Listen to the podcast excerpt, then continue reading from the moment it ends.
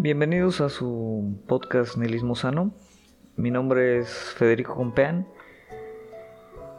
Y el día de hoy vamos a hablar un poco de mm, nihilismo navideño. Es decir, vamos a platicar un poquito ¿no? de pues un, fenómeno yo creo que relativamente normal eh, en estas épocas. Ah, algunos de ustedes tal vez lo, lo experimentan que pues es como toda esta cuestión de, de la depresión, vamos a llamarle depresión navideña.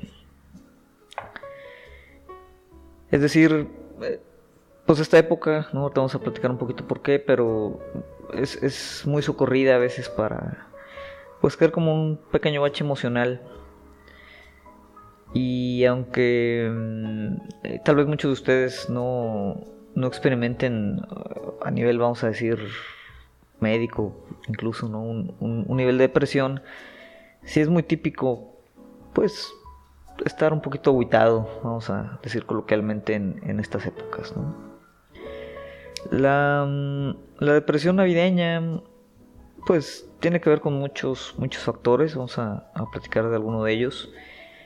Y algunos de ustedes tal vez no lo experimentan no solo en esta época, tal vez es reiterativa, no ocurre en, diferentes épocas del año. Eh, algunos de ustedes puede que no, lo experimenten.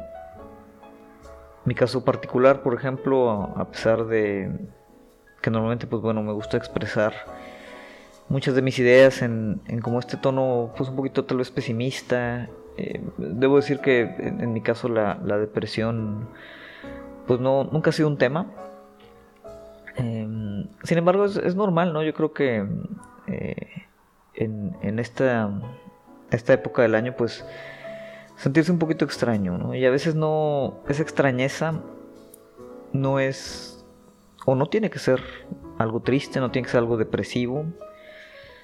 Puede ser obviamente elementos de nostalgia, elementos de melancolía.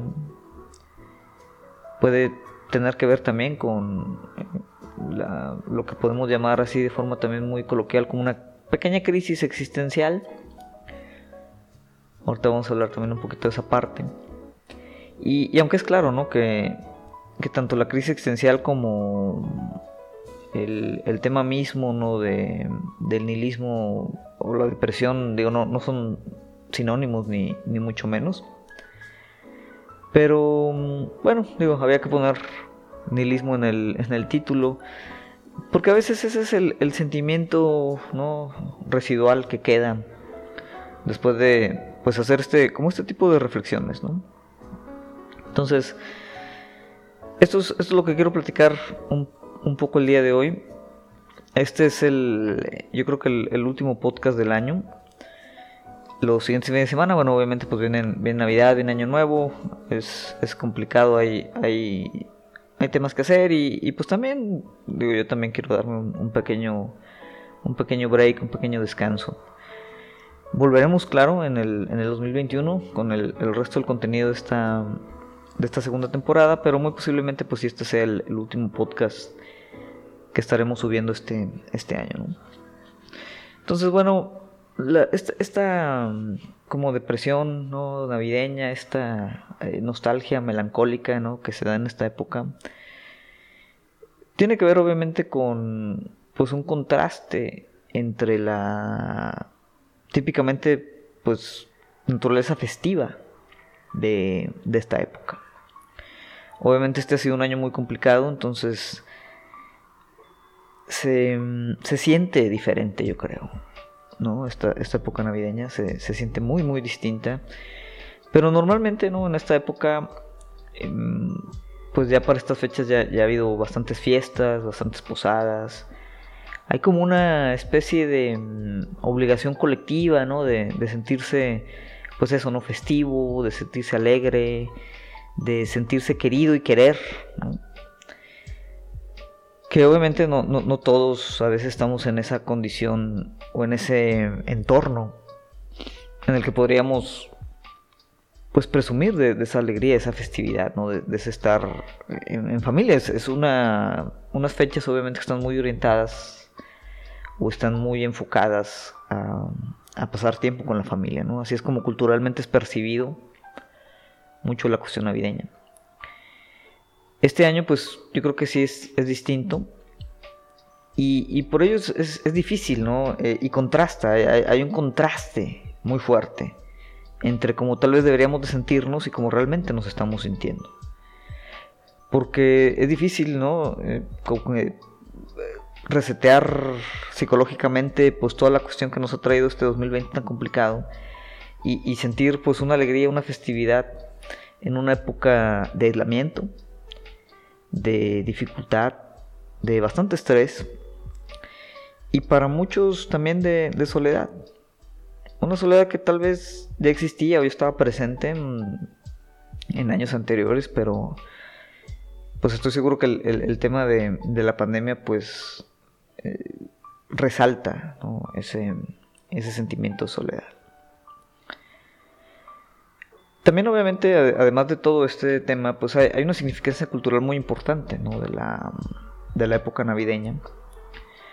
No es, no es una fiesta nueva, ni mucho menos. Ahorita vamos a hablar un poquito de los orígenes de, la Navidad. Pero generalmente no, y no solo Navidad, Año Nuevo también tiene, digo, es, un enfoque distinto, pero digamos que de aquí a final del año pues es, un periodo como de, de cierre, es un periodo donde se invita a la, a la reflexión, no, sé si, si realmente esa reflexión la, la, hagamos o no, o a qué nivel, pero bueno, reflexiona en el sentido ahora sí de, simplemente sentarnos a pensar. No digo que por sentarnos a pensar, porque la, realidad es es que mucha gente ahorita sigue trabajando más, incluso, ¿no? De lo que deberíamos estar trabajando ahorita. Las, las demandas laborales yo creo que son, son cada vez más, más exigentes. Y yo lo veo en mi caso, ¿no? Normalmente para estas fechas también, ahí en la, en la oficina, en la planta, pues tiende a respirarse un un aire un poquito más relajado. Y este año no. Este año, al contrario, estamos, pues ahora sí que hasta el, hasta el tope. Entonces realmente no hay mucho espacio, no hay mucho tiempo tampoco para sentarse y reflexionar y, como muchos dicen, recargar las pilas. E, eso afecta también. Yo creo que le agrega a, pues, todo este estrés que estamos, que estamos sintiendo. Pero eh, cuando, cuando sí tenemos un poquito de tiempo para reflexionar, estar tal vez incluso un poquito solos, ¿no? Con, nuestros pensamientos. Pues normalmente lo, que más ocupa nuestro tiempo, nuestra mente, pues son los fracasos. Nos, remontamos a pues tratar de recordar o entender en, todo lo que fallamos, todo lo que no logramos hacer, todo lo que perdimos en, en un año otra vez muy complicado que estoy seguro que, muchos de ustedes tuvieron un año difícil y, muchos también pues han, han, perdido cosas muy importantes. El trabajo, por ejemplo, yo es, es, una cosa que eh, yo, estoy seguro muchos perdieron este año. Algunos yo espero lo hayan vuelto a recuperar a manera de... No, no porque el trabajo sea bueno por sí solo, sino porque bueno, pues es, un, un requerimiento ¿no? para, para mantenernos, para sobrevivir. Hay gente que estoy seguro ha perdido seres queridos también a la, a la pandemia. Tal vez hemos perdido amigos, oportunidades, viajes ¿no? que no, se pudieron hacer. Y pues tiempo, tiempo de, convivencia, de, reunión, el, el, poder dar un abrazo sin pues tener como esta este fantasma en la mente, ¿no? De que nos vamos a contagiar y nos vamos a morir. Y, todas esas son las cosas que pues que empezamos a, pensar, a reflexionar y, obviamente es muy, muy típico, muy normal que en, ese tipo de pensamientos pues entremos como en esta especie de depresión o de melancolía. Pero, y, tiene mucho que ver otra vez con la parte cultural de la Navidad. ¿Qué, qué significa la Navidad? ¿Por qué es como esta fiesta tan, tan diferente? O sea, siento que de, todos los días festivos que hay en el año, pues la Navidad y el Año Nuevo tienen como un, un peso diferente. Y bueno, en, en, términos muy generales, al menos ahorita en la actualidad, pues bueno, la, la Navidad tiende a ser pues una celebración principalmente cristiana católica que mm, y de viene la palabra, ¿no? O sea, festeja el, nacimiento de Dios. Obviamente yo creo que muchos sabrán que, pues digo, es, muy difícil saber si Jesús nació exactamente, ¿no? El 25 de diciembre. Muy posiblemente no. Pero bueno, el, ritual así lo, ha conceptualizado, ¿no? Es, un ritual obviamente religioso, que tiene la característica que pues es festejado eh, a nivel global, no en todos lados, pero en la mayoría, independientemente de, las creencias religiosas, ¿no? Es decir, sí, sí tiene obviamente una dimensión muy secular ya, que pues Tal vez por ello también lo, hace tan importante, ¿no? Es, importante entender también, bueno, de, dónde viene este, o de dónde surge este, este ritual, ¿no? Este, pues otra vez un ritual cristiano, coincide muy cerca, ¿no? De, del solsticio de invierno, que para los que, los que no sepan por ahí, pues el solsticio es digamos, esta época del año en, la que llegamos a lo que es el día más corto, ¿no? Otra vez por los movimientos mismos de, la Tierra y el Sol, pues hay un periodo en el que el, día se va haciendo más y más, más corto, la noche más y más larga. Llegamos al solsticio de invierno, que es específicamente donde tenemos el día más corto del año alrededor del mundo. Y a partir de ahí, el día se empieza a hacer más y más largo, ¿no? Y la noche más y más corta. Obviamente también por ahí de junio, ¿no? También en finales de, junio pues está el, solsticio de verano, que es al revés, es el día más largo. Y, pues ahí recomienza otra vez este, este ciclo.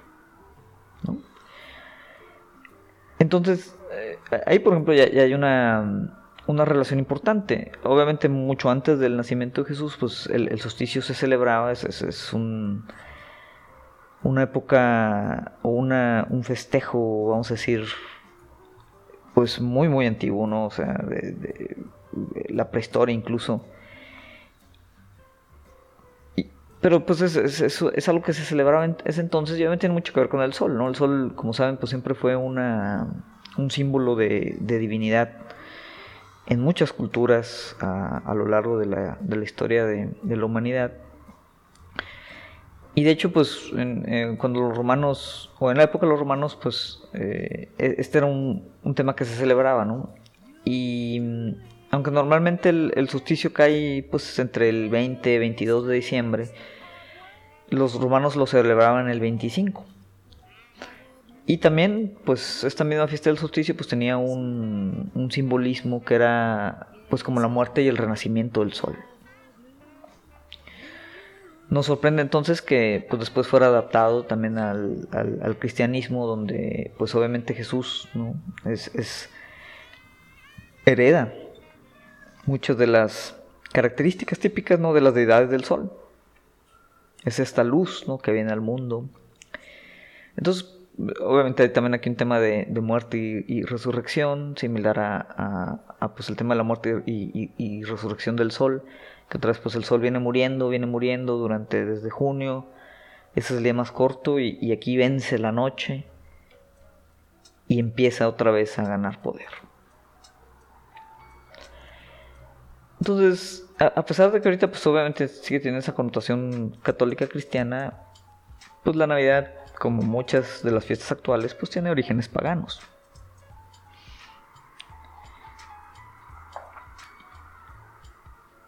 De hecho, pues durante mucho tiempo, ¿no? Em, la, Navidad, incluso ya posterior a, como su cristianización, vamos a decir, pues era una fiesta incluso que estaba asociada, mm, pues por ejemplo, con ebriedad, con eh, comportamiento despreciable.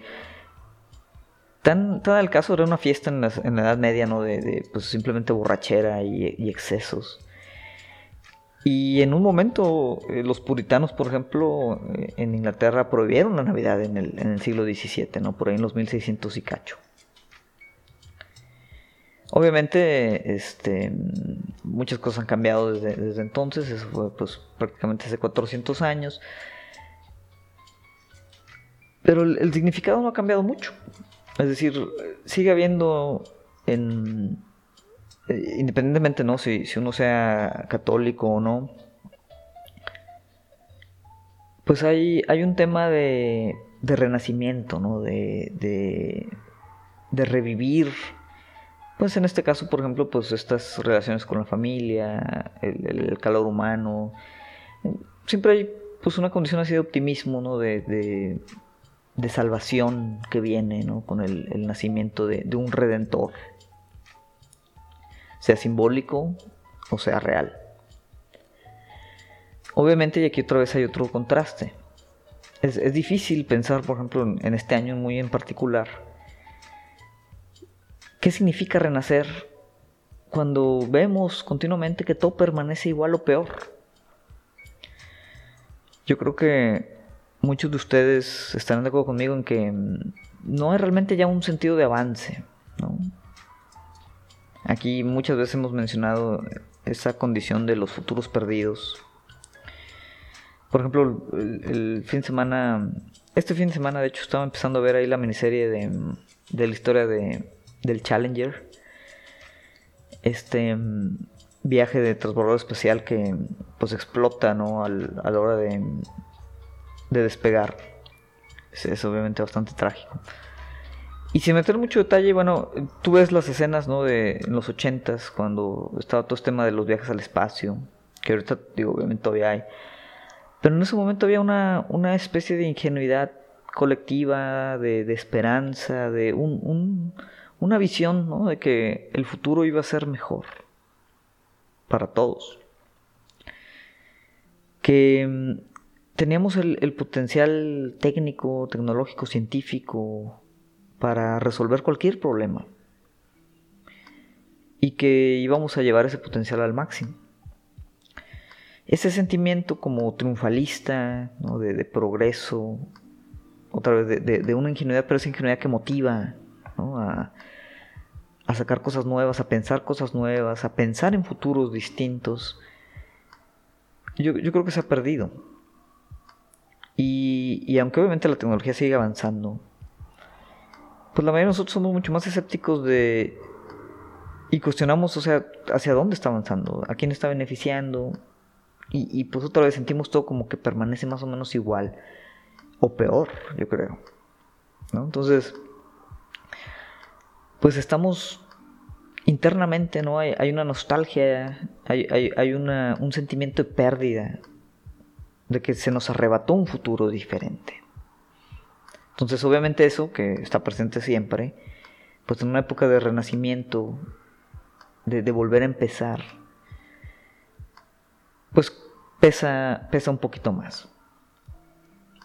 Entonces, muchas veces, y, esto otra vez es, donde hacíamos como esta distinción, pues realmente aquí lo que, lo que a veces estamos sufriendo en esta época, ¿no? por todo este conjunto de cosas que ya mencionamos, estas tensiones que existen, pues es lo que podríamos llamar de forma muy normal como una crisis existencial, más que un tema de depresión. ¿no? Especialmente porque el tema de depresión, pues ahorita ya está muy, muy abordado, muy acotado a, la condición eh, médica que representa. Es, tal cual un, padecimiento. Y, la crisis existencial no, no, no, tanto. ¿no? Obviamente pueden estar ahí entrelazadas la depresión con, este tipo de crisis. Pero yo creo que en, esta época, la mayoría de nosotros pues tendemos a, entrar como otra vez en esta crisis existencial que no es más que como una materialización viva o emotiva de estas tensiones tal vez muy conceptuales que estamos explicando. Pero ¿qué, es una crisis existencial? ¿Qué representa? ¿De dónde viene? De, entrada, cuando hablamos de crisis existenciales, digo, hay, varias, hay distintas. Por ejemplo, mucha gente habla de la crisis de la mediana edad, ¿no? donde tienes a estos señores de 45, 50 años, ¿no? Comprándose ese auto deportivo que, nunca se compraron, tratando de, pues, tener ahí amoríos con, con mujeres mucho más jóvenes que ellos, ¿no? Como, como que esta especie de, de momento en el que de repente pues haces cosas que no deberías estar haciendo, ¿no? Que no coinciden tal vez con tu, con tu edad, con tu, con tu estado, con tu momento, ¿no? Histórico, personal, vamos a llamarle. Y, y la crisis existencial es algo de eso, ¿no? Y se presentan otra vez, digo, ¿por qué, porque hay una crisis de la mediana edad? Porque otra vez la mediana edad es un, es un punto de tensión, es un punto de contraste. Igual la época navideña. Y, y aunque normalmente cuando alguien dice, oye, pues es que le da una crisis existencial, o sea, es como un poquito a veces el tono burlón, como este tono negativo. Se asocia, ¿no? La crisis existencial como algo malo, porque, porque al final es una falta de claridad. Es como que de repente perdiste. Ibas en un camino y te perdiste, te desviaste, no sabes ahora dónde estás, no sabes hacia dónde vas. Sin embargo, pues yo argumentaría que en, este mundo tan, tan volátil, tan, tan incierto, tan, tan poco claro, es decir, el mundo mismo no parece tener en su colectivo ni en su individuo pues, ningún tipo de claridad. Entonces, ¿por qué se esperaría que nosotros la tuviéramos? ¿Y por qué se vería como negativo el no tenerla? Y parte es, es un ciclo vicioso también. Muchas veces no tenemos esa claridad porque no nos detenemos a pensar este tipo de crisis. Entonces, hay que tomar em, estas, estas como desánimos, otra vez muy existenciales, estos sentimientos así como de, de angustia, de ansiedad, se pueden aprovechar. Es normal tenerlos para empezar, es normal, ya, ya, ya, ya explicamos por qué. No tiene por qué ser algo negativo. Lo que tenemos que hacer es tratar de entenderlos, otra vez desmenuzarlos un poquito, ¿no? El episodio pasado hablábamos, por ejemplo, de, cómo está todo el tema este de la inmanencia, los, objetos alrededor, cómo nos influyen, ¿no? Y, son muchas cosas que a veces es difícil, obviamente, ¿no? En, tu vida diaria de, trabajo, de, de, frenesí, de pendientes, pues sentarse a hacer como todas esas reflexiones. Pero mm, es, importante no darse un tiempo para, percibir todas esas cuestiones. Y, qué mejor que dedicarle también un tiempo a percibir pues todas esas cuestiones que están dentro de uno mismo. ¿no? Y, la filosofía, que al final es otra vez mucho de lo que hablamos aquí, pues lo tiene, tiene esa crisis existencial en su ADN. Es decir, la, crisis existencial es, cuestionar de forma muy fundamental como que lo que significa vivir. Y, bueno, ¿qué, más nos debería ocupar a nosotros como entes conscientes y vivos que tratar de entender lo que significa vivir? Y otra vez, tratar, ¿no? O sea, sentir. obviamente en toda esta experiencia de, pensamiento, pues una, dimensión estética también, una, dimensión emocional, casi artística, una sensibilidad casi artística, que muchas veces hemos perdido. Y que en ese sentido, cuando lo empezamos a sentir, pues nos, da mucho miedo, ¿no? Nos da mucho temor. Nos hace sentir ahí muy, muy intranquilos, así como este, este vacío hacia el interior, muy difícil de pasar. Pero la, filosofía nos da, nos da líneas, también nos da cartas para jugar en momentos como estos, en donde pues estamos aparentemente cuestionando cosas innecesarias. Pero que si vamos por ese camino, ¿no? Si, si nos quitamos como ese miedo y decidimos, oye, vamos a afrontar esta, esta ansiedad, vamos a aprovecharla, ¿no? Vamos a tomarla, potenciarla y, ver hacia dónde nos lleva. Y, a veces es, obviamente da miedo, ¿no? Hacerlo especialmente solo, pero otra vez la, filosofía nos, da líneas para apoyarnos. Kierkegaard, ¿no? este filósofo danés, eh, ya, ya, anterior, muy famoso, muy popular, pues eh, toca muchos de estos temas. No es el único que los toca claramente, ¿no? Pero, pero me gustaría mm, abordarlo. Em, especialmente diciendo que pues estamos hablando un poquito de la Navidad, Kierkegaard, a pesar de su existencialismo, eh, un poquito pesimista, pues también tenía, mm, eh, o, lo resolvía o lo consolidaba, pues un poquito también con sus creencias cristianas, ¿no? Entonces, él decía, por ejemplo, que la ansiedad, esta angustia, eh, al final es como una especie de miedo desenfocado. Es decir, cuando tú te sientes ansioso, y eso yo creo que le pasa a muchos de ustedes, a veces no sabes exactamente por qué el miedo, el terror, ¿no? El susto es, algo muy claro, ¿no? Muy, muy evidente. O sea, tú vas en la calle y de repente te ladra un perro y no lo viste y te asusta y sientes que te va a morder, ¿no? Y es, es instantáneo, es instintivo. La ansiedad no es tan abrupta, se mantiene ahí, está ahí siempre, pero no sabes de dónde viene. ¿no? O sea, no, no, puedes enfocarla a veces. y por eso es tan incómoda. O sea, como que te recorre todo el cuerpo sin, realmente saber por dónde entró, ¿no? El, el Kierkegaard lo decía, ¿no? Así, te lo llevo a estar ahí parafraseando mucho lo que, lo que él decía, no, estamos dando citas textuales, pero es, un poquito como el vértigo a veces de mirar un abismo muy profundo, ¿no? O sea, este como mareo, un, un mareo existencial, emocional que da cuando vemos a ese abismo, que el abismo es a veces todas esas preguntas que no nos queremos hacer y de repente en una época como esta nos empezamos a hacer. Él decía, ¿no? Que la ansiedad de una manera nos, informa de nuestras propias decisiones. Entonces es, es como este mm, estar consciente de nuestras decisiones, de nuestra libertad, de nuestra responsabilidad personal sobre esas decisiones también. Y, de otra manera, pues por, ejemplo, por, eso nos trae como este estado de, de, inmediatez. O sea, realmente nos, nos volvemos en ese momento como conscientes de ese potencial, que a veces es un potencial perdido. Y de ahí también que se genere, pues después de, la, la ansiedad y la angustia, pues como una especie de desesperación.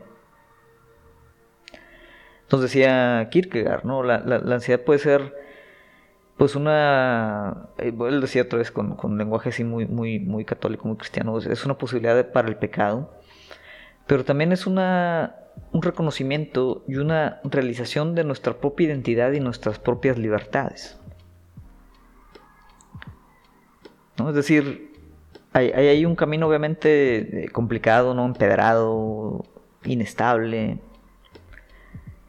que, da, miedo recorrerlo, pero, pero al recorrerlo también ¿no? hay, realizaciones internas yo creo que importantes. De una otra manera, ¿no? y esto yo creo que lo comparto mucho con la postura ya de otros existencialistas más adelante como Sartre, la, ansiedad es pues la, la libertad de esa posibilidad. ¿no? Si les interesa, obviamente, eh, leer más, más textualmente, más a profundidad lo que Kierkegaard dice la ansiedad, bueno, eh, su ensayo tal cual es el concepto de la ansiedad, ¿no? Hay, yo creo que pueden encontrar cosas interesantes, ¿no? Kierkegaard también habla, ¿no? De, de, después de la ansiedad como, como la desesperación, así en, un nivel más profundo, que al final, como todo esto que estamos hablando, pues también es una tensión, en este caso entre como lo, finito y lo infinito, ¿no? Entre lo eterno y la conciencia de lo no eterno. Es decir, la conciencia de que nosotros no somos eternos, pero de que hay algo de eterno en nosotros. ¿no? Esto es algo que también Kierkegaard decía. Esto lo, comentaba él en, también uno de sus eh, libros, ensayos más populares, que es el de la enfermedad mortal. Y ahí habla precisamente de esta desesperación y, como diferentes niveles, ¿no? Los ubica como en, ciertos niveles, cada uno más profundos que otros. Donde es el primer nivel es cuando uno es ignorante de esta desesperación. O sea, no, no, no sabemos que estamos en, en, este estado de desesperación, de, de, ser conscientes de nosotros mismos y que esa conciencia de nosotros y de nuestro ser, que haya un, un elemento eterno ahí. Obviamente, ¿no? En este nivel, pues esa parte no la, no la entendemos, no la queremos entender, no la sentimos. Y, y, básicamente aquí lo que decía es que es pues un nivel en el que tenemos como una concepción incorrecta de lo que es ser. somos ignorantes en, la realización de, de, esa potencialidad. En ese sentido, ¿no? por ejemplo, pues dice que una persona no, no, reconoce su propia desesperación porque esta persona pues mediría su, su, éxito en la vida, por ejemplo, basado en lo que cada quien puede juzgar como importante para ser feliz. Que esto pues es algo muy típico. Y dice pues esto es, esto es lo más típico, lo más común en el mundo. Es decir, la, única examinación que hacemos es sobre pues como este rango de valores que nos determinan, nos no determinar qué tan contentos o no contentos estamos como que con nuestra vida, ¿no? Pero pues ese es un, tema muy acotado y, no hay una profundidad entonces de esa desesperación. Es decir, ahorita, oye, híjoles, me dio este, esta como ansiedad navideña y bueno, me voy a comprar el Play 5, ¿no? Órale, pum, ya me lo compro, no, eso es lo que me hace feliz. Y ya, pum, me, me siento realizado, aunque sea momentáneamente. Y ya no me fui más, más a profundidad, ¿no? Ignoré esa parte y, pasé a otra página, ¿no? Entonces, eso pues es como la parte más superficial de la desesperación, es una desesperación ignorada. Uno va bajando ¿no? a, estos, niveles, dice, por ejemplo, la desesperación que está consciente de estar en desesperación. Y al tú estar consciente estar en esta desesperación, pues estás consciente de también tener un ser con algo eterno, otra vez en palabras de Kierkegaard, en lenguaje de Kierkegaard. O sea, hay algo eterno en nosotros. Y, ese, ese, elemento eterno, pues lo que nos, nos produce esta desesperación es que no, no hay una voluntad de esto para ser lo que es, o hay una voluntad de esto para hacer otra cosa diferente a la que es. Y ahí se pone un poquito más confuso, ¿no? Obviamente ahí empieza a tomar eh, algunos conceptos eh, adicionales, ¿no? Pero, pero básicamente, y ahí también lo, subdivide todavía en otra serie de, condiciones, digamos, ¿no? Pero es como este, simplificando, ¿no? Como este nivel de entendimiento de, de que hay algo más profundo sobre, sobre nosotros mismos, ¿no? Obviamente, eh, Kierkegaard pues empieza aquí a ligarlo con, el concepto la idea de Dios también. Es decir, lo eterno o la relación con lo eterno, pues al final para creer es como una relación con Dios. Entonces, muchas veces en este nivel, pues lo que entendemos es que tal vez no somos dignos de esa relación con Dios, con, de esa relación con lo eterno. Nos sentimos como empequeñecidos un poquito por, por esa parte. Entonces hay un deseo ahí de ser diferente, de abordar un nuevo ser, que nos permita establecer esa relación con, la eternidad de forma digna. Hay otro nivel todavía más profundo de desesperación, ¿no? que es la desesperación sobre la eternidad misma. En, luz, obviamente, de pues, nuestras propias limitantes como, como una conciencia, vamos a decir, que no es eterna un fragmento, vamos a decir, que, que sale de esa eternidad y al ser consciente de, esta salida, pues se desespera, entra en esta desesperación.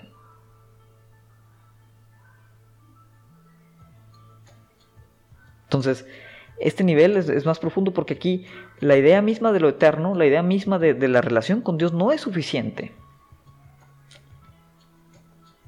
para calmar como como este, este, este, nivel tan profundo ya de, angustia.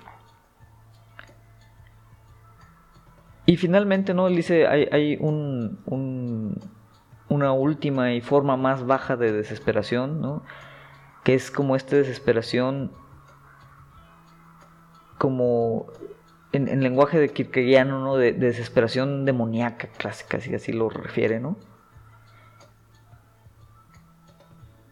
en donde entendemos, ¿no? el individuo entiende, el ser entiende que está en desesperación. Obviamente busca formas de aliviar esa, angustia, pero sabe, aquí no solo lo, no lo encuentra ya en eternidad, o sea, sabe que, que no hay forma de escaparla, que siempre va a estar presente. Y, y, se escucha, pues eso, muy, muy angustiante, muy desesperante, el de repente, pues como que entrar en este mm, pesimismo, en esta... encapitular, ¿no? Hacia, hacia este elemento y, decir, no hay forma de aliviar esta desesperación. De ahí que sea tal vez el nivel más profundo. Y, dice, este es un, tipo muy, muy raro de, desesperación, muy poca gente llega como a este nivel, ¿no? A través de, angustia, en, la que prácticamente el ser se endurece y, sabe que ya ni siquiera lo eterno, esa pequeña ventana a lo eterno, esa relación con Dios, ya, ya no nos va a ayudar, ¿no? E incluso si nos ayuda, la vamos a rechazar. Y aunque esto suena muy negativo, aquí obviamente hay una condición muy humana en la que utilizamos como el mismo potencial angustiante como una especie de combustible para, un para el motor creativo y existencial. Es decir, el dolor mismo de, esta desesperación y, saber y estar conscientes de que no importa qué tanto busquemos, qué tanto nos mejoremos, qué tanto eh, crezcamos como, como un ser, al final somos un ser incompleto, que no solo no va a encontrar ya una completitud ¿no? a través de lo eterno, a través de la relación con Dios, sino que ya vamos a negar y rechazar eso incluso si se nos ofrece.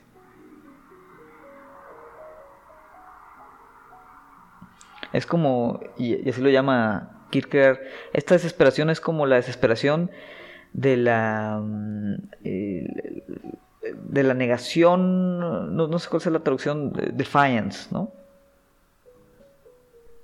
O sea, aquí ya vamos en contra incluso de lo eterno. De otra manera dice que pues es como la desesperación de los verdaderos poetas.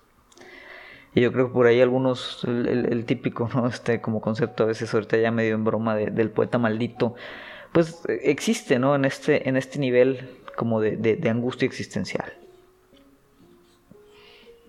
Hay varios poetas que se les atribuye pues esta condición, ¿no? De poetas verdaderos, por ejemplo, uno de los más famosos, pues este Rimbaud,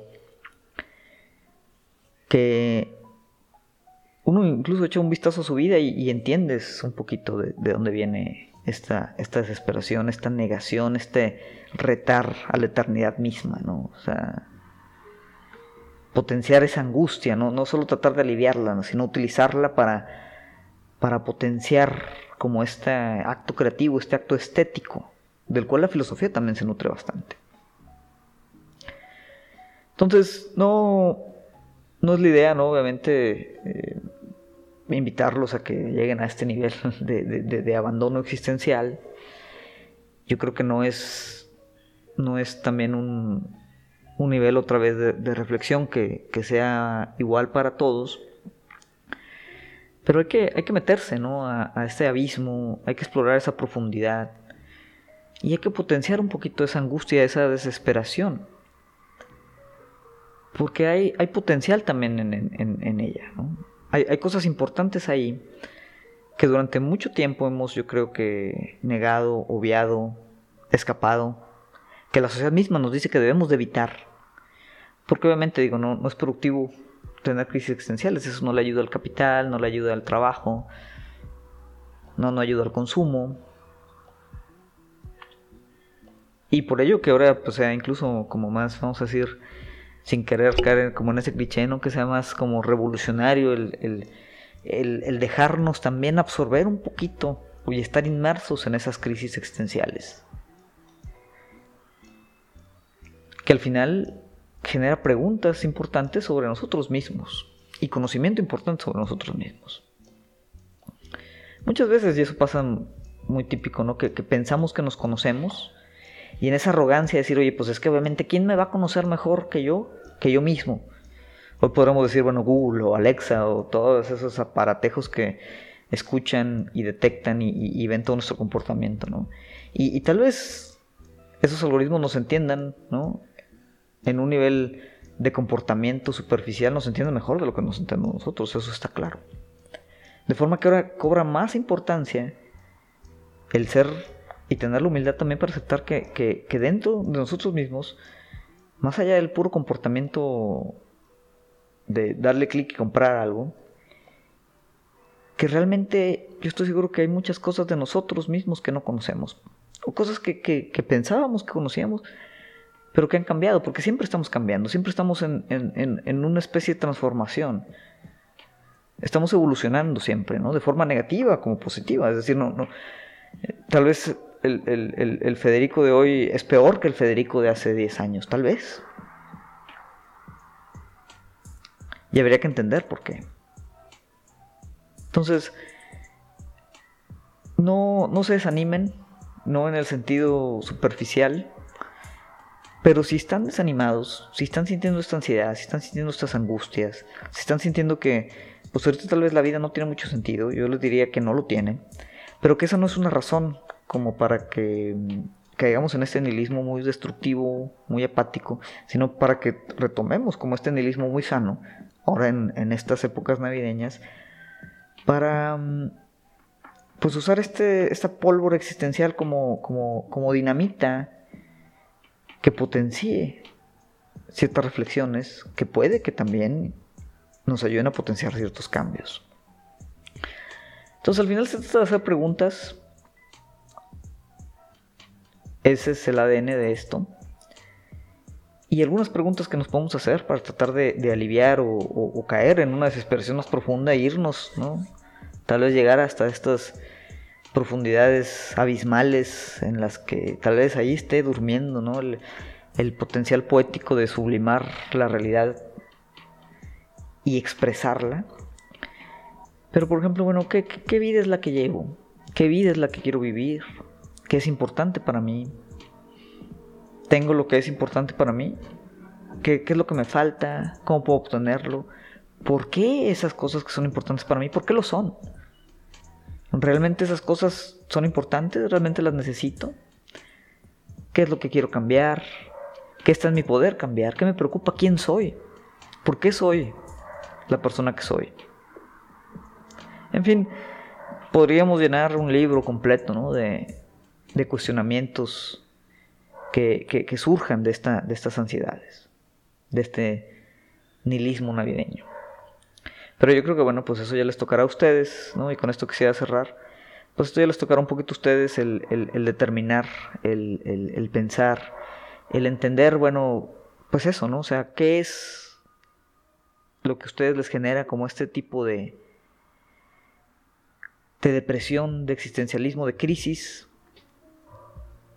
y, y pues cómo, pues ahora sí que utilizarla al máximo. En fin, digo, no se agüiten, es normal. Y pues con esto me despediría. Nuevamente, pues gracias a todos los que nos escuchan, ¿no? Semana con semana. Esperemos que con esto podamos por ahí quebrar la, la barrera de los 60 seguidores. Estamos ya muy cerca. Y bueno, pues para los que nos escuchan por primera vez, les recordamos que nos pueden escuchar en iTunes, en Google Podcast y obviamente en Spotify. También estamos en Facebook, en el mismo sano. Ya sé que dijimos que íbamos a hacer ahí algunos directos. No ha habido realmente oportunidad de hacerlos, pero a pesar del break que hagamos ahorita en el podcast, tal vez ahí sigamos teniendo un poquito de participación. Entonces también, por favor, vayan a, Facebook, Nihilismo Sano, denle like, déjanos reseñas ¿no? en, en cualquiera de las plataformas, escríbanos, y cualquier cosa también me pueden escribir directamente pues a mi correo personal en federico.compean Entonces bueno, pues ahora sí que eso sería todo por hoy y todo yo creo que por este, este año. Feliz Navidad, felices fiestas y feliz año nuevo.